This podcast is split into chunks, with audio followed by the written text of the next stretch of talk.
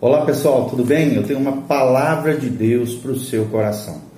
É, está lá em Colossenses, capítulo 4, 5 e 6. Colossenses 4, 5 e 6. Abra o seu coração.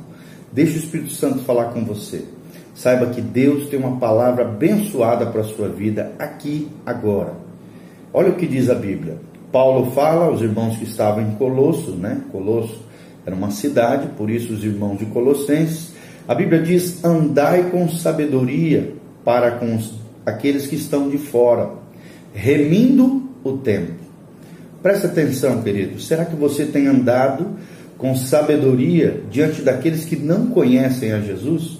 O que a gente chama de ímpios, né? Gentios, aquelas pessoas que ainda não tiveram uma experiência com Jesus de Nazaré, não firmaram um compromisso com Deus, ainda não se converteram de coração, não nasceram de novo que tipo de vida nós temos levado lá fora?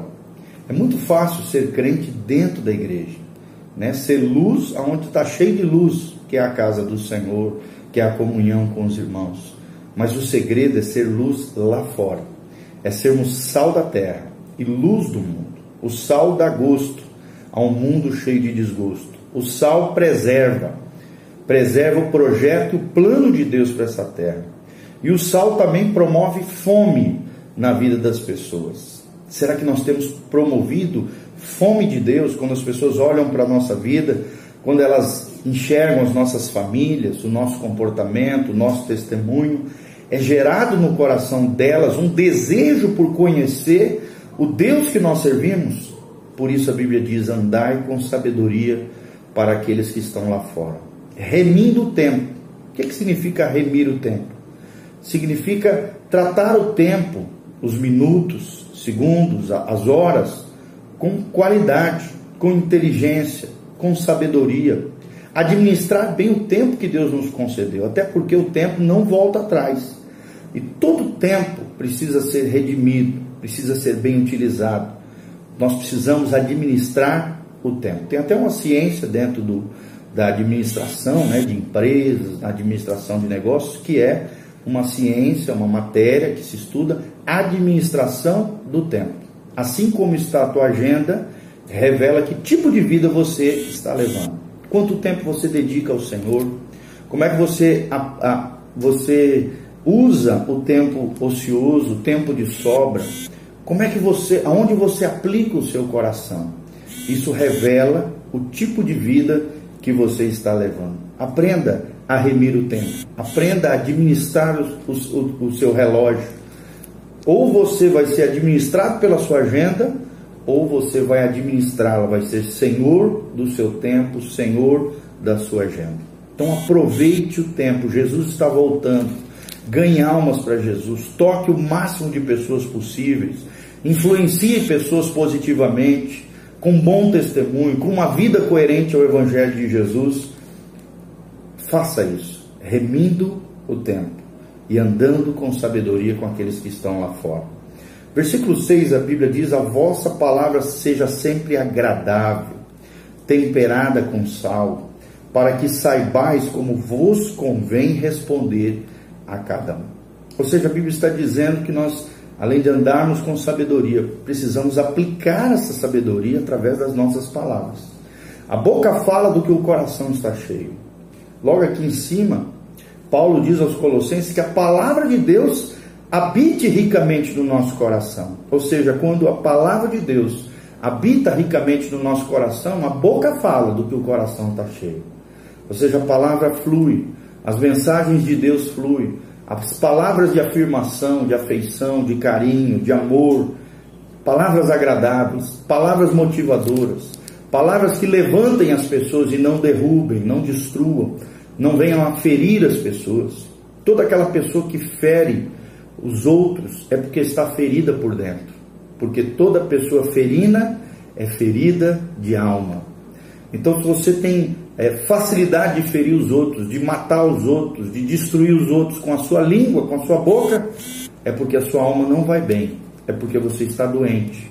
É porque você precisa de cura da parte do Senhor. Busque um bom conselheiro espiritual, um pastor, uma obreira, uma missionária, alguém que possa te ajudar a sair dessa fossa emocional, a extrair essas mazelas da tua alma que tem impedido você de fluir em Deus, de exercer os dons, de exercer o chamado, ministério que Deus tem para a tua vida.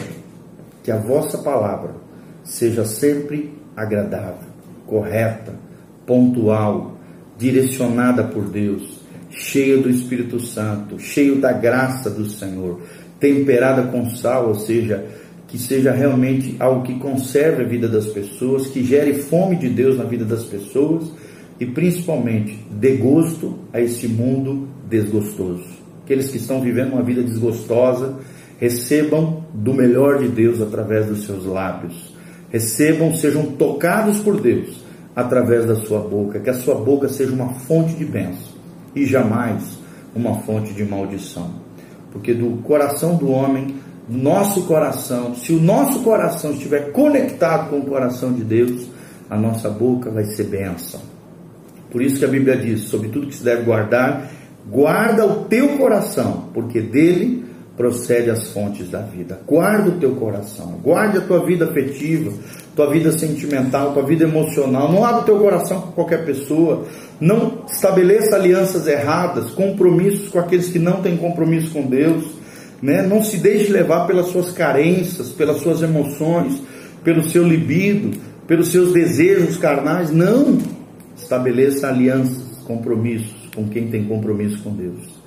Estabeleça amizades saudáveis, relacionamentos sadios.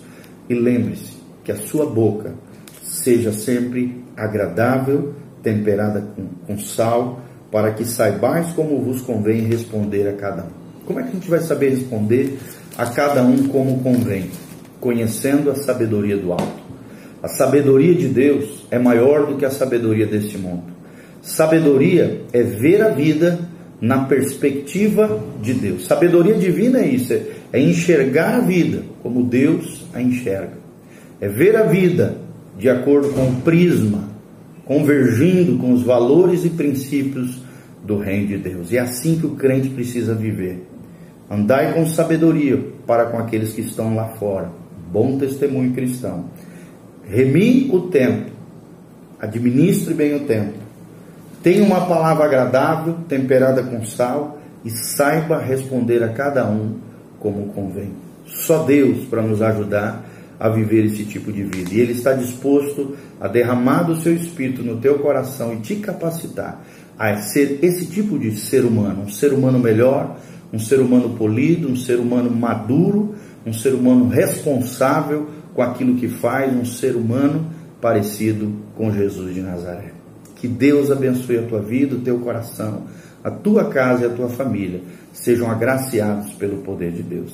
Siga-nos através das redes sociais, compartilhe esse vídeo com outras pessoas e que a graça de Deus venha sobre você, sobre o teu coração, sobre a tua trajetória. Andai com sabedoria com Ele. Que Deus te abençoe. Louvado seja o nome de Jesus.